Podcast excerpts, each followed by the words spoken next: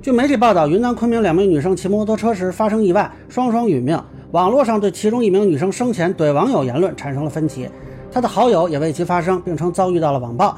那么，对于这起事故应该怎么看？法律上会产生哪些后果呢？大家好，我是关注新闻和法律的老梁，欢迎订阅及关注我的频道，方便收听最新的新闻和法律干货啊！这个事儿本身也很遗憾，两个女生据说还都是网红。驾驶摩托车的女生网名安安，年仅十六岁；乘坐的女生网名小娇妻，二十一岁。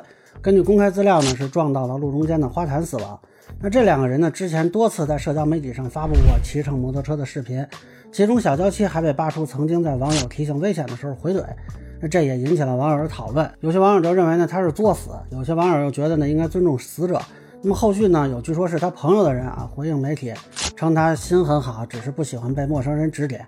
啊，我现在说说我的看法，可能比较得罪人啊，就是我觉得这俩人去世呢很遗憾，但是呢我并不同情。为什么呢？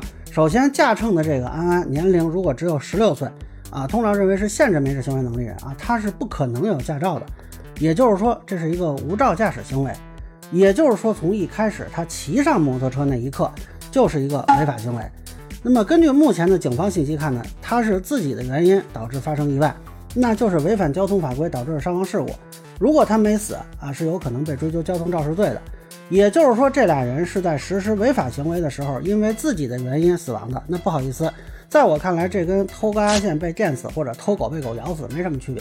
这俩人并不是因为做好事或者单纯遭遇意外，他们的行为呢固然是给自己造成了危险，但是那条路不是他们家的啊。虽然他们可能找了一些人少的时段吧，但是他们也仍然对不特定的主体都构成了威胁。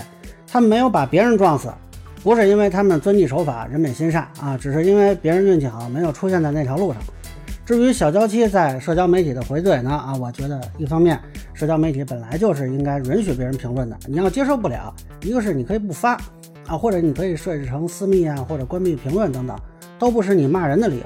那咱们看一下他回怼的内容，不是跟人家讲道理，单纯的就是辱骂他人啊。这个行为我有必要提醒一下，也是违法的。社交媒体属于公共场所，那公共场所辱骂他人，有可能违反治安管理处罚法。民事上被辱骂的网友也可以以侵犯名誉权要求赔礼道歉、赔偿损失。那他的朋友抱怨说呢，哎，自己也被网暴了啊？请问他这个行为啊，这么骂人是不是网暴他人？更何况他还是所谓的网红，那怎么他网暴别人的时候你没意见？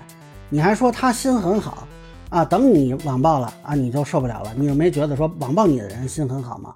当然了，我反对任何形式的网暴啊！这里也提醒，如果有人格侮辱或者不实言论。也可能是追究法律责任的啊，但就这件事来说呢，我对这二位并没有什么同情可言啊。可能有人会说啊，你怎么没有同情心呢？在我看来，同情这种违法行为就是对每一个守法公民的残忍啊。我同情还是有门槛的，没那么泛滥。同时呢，这起事故可能导致多重的赔偿责任。由于当事人死亡不考虑刑事责任和治安处罚的问题，现在的问题就是啊，死亡结果谁来承担赔偿责任？从法律关系看，安安是驾驶员，而小娇妻是乘客，因此安安对于乘客的安全也负有义务。由于他的驾乘行为啊导致了乘客的死亡，他本身是有赔偿责任的。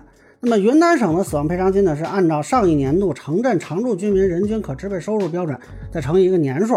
啊，这是小娇妻家属可以索赔的部分，当然还包括什么丧葬费啊、交通费等必要支出，那不会很多。当然了，安安家属这边也可以索赔。首先是小娇妻是否知道安安无照驾驶，如果完全不知道，那没事儿啊。但如果是知道，那他对自己的死亡结果也承担一定的责任，这就会减少安安这一边的赔偿责任。其次要看他有没有教唆呀、强迫呀安安驾驶的情况。啊，如果有，他本身可能也对安安的死亡结果承担赔偿责任啊，但是这个就需要家属去举证了。另外，这摩托车从哪儿来的啊？公开资料说是借来的，那问题就是谁借给安安的？是否明知安安没有驾照？如果是这样，就有可能也要承担一部分的责任。但如果是借给小娇妻，而小娇妻转借给安安的，那这个人可能不承担责任啊。这个要看借车的过程了。比如说啊，他虽然借的时候给的是小娇妻，但其实知道有可能是安安驾驶。啊，那也有责任。相反，如果他借的时候专门嘱咐过啊，不要让安安骑，那这个反而有可能是向两边索赔车辆损失的。那这里也是提醒各位车主，你把车外借的时候，最好是注意一下可能存在的法律风险，不要把车借给没有驾照的人啊。那么这可能就有人要说了，哎，这俩人都已经死了，怎么索赔呢？小娇妻肯定是成年人啊，如果向他索赔，主要是以他的遗产为限，他名下有多少财产啊，就承担多少的赔偿责任。安安这个呢稍微复杂点，他现在是年满十六岁，那一般认为是限制民事行为能力人，那么他的监护人对于他造成的损失啊就负有赔偿责任。但是如果是以自己的劳动收入为主要生活来源的，那依法视为完全民事行为能力人啊，那就是以他个人遗产为赔偿限额。当然，如果家属之间达成谅解，互不追究责任啊，车主也不追究责任，那这是他们的自由。我解释这个主要是想说明一下，危险驾驶行为可能造成的损害赔偿结果是有可能祸及家人的。如果再为此对簿公堂，那么造成的伤害也不光是钱能够计算的。所以，希望对。啊，骑乘摩托有兴趣的网友们还是谨慎行事。另外，这个事情我补充一点私货啊，就是我发现每次一有这个骑乘摩托车导致事故的发生啊，就会出现一种对立：一是公众对于摩托车本身安全性的担忧啊，这个由来已久。那我小时候就听过顺口溜嘛，说要想死得快就买一脚踹啊，说的就是摩托车啊不安全。但同时呢，有摩托文化的拥趸出来反驳，说这个摩托车本身不危险啊，是骑乘摩托车的人的问题。或者说啊，所有的交通工具都有危险，不应该夸大摩托车的危险性。呃，这个问题两方面说。当然，我承认所有的交通工具都有危险性。呃，有很多它就是人的问题。比如说常见的酒驾、醉驾的问题。那现在醉驾造成的犯罪已经是所有犯罪里数量最多的了。与其说是车辆问题啊，不如说就是人的问题。但这件事儿反过来说啊，一些骑上摩托车的人他不注意安全问题，除了说真的就想靠这自杀的，恐怕绝大多数都是缺乏安全意识，存在侥幸心理的。这在某种程度上说啊，也是安全驾驶意识的不够，对骑乘可能存在的危险认知不足。像小娇妻回应网友的态度就能看出来，他是不认为有危险的，相反还表达过不想死。那需要注意的是，虽然都有可能出现事故，但是汽车这种铁包肉的容错率和摩托车这种肉包铁的容错率是不一样的。对于操控的难度和可能导致的损害结果，尤其是可能导致死亡的结果，这个也是不太一样的。那如果说我们陷入到跟汽车去比危险性来获得一种心理上的满足，把问题归结为少数人的问题，而不是关注摩托车驾乘本身可能存在的风险，恐怕并不利于在更广泛的群体中推广安全意识。要知道，安全意识的基础就是对危险的认识啊，或许反而助长了某些人的侥幸心理，因为每个人都觉得我不是那个傻瓜，但是每个人都能遇到傻瓜，那是怎么回事呢？恕我直言。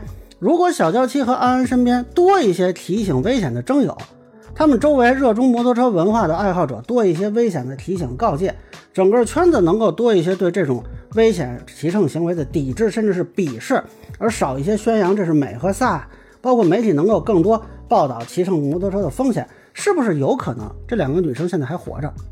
就他们两个人的死亡固然是啊无照驾驶啊这些问题的结果，但请问借车的人？啊，说骂人是心很好的所谓朋友，给他们视频点赞吹捧的人，死扛着不愿意强调摩托车骑乘风险的人，你们在里边是什么角色？你们怎么看自己的言行对别人的影响？这个问题恐怕只有你们自己知道答案。我知道呢，每次这种时候啊，很多人都会想当好人啊，说几句尊重死者啊，表达一下同情心。但是我不想当，因为我不想看见下一个躺在路边的尸体和倒地的摩托。无关他是美腿黑丝的少女，还是大腹便便的秃顶男，已经有太多的人去充当这个好人了。那这个恶人我当了啊！希望能够提醒一些人吧。最后也是希望各平台对这种以摩托骑乘文化为内容的视频做好相关的审核工作。如果发现有危险行为的内容，应该尽量避免传播，防止有人效仿。那以上就是我对骑乘摩托女生死亡案的一个分享。个人浅见难免疏漏，也欢迎不同意见小伙伴评论区弹幕里给我留言。如果你觉得我说的还有点价值，你可以收藏博客老梁不郁闷，方便收听最新的节目。谢谢大家。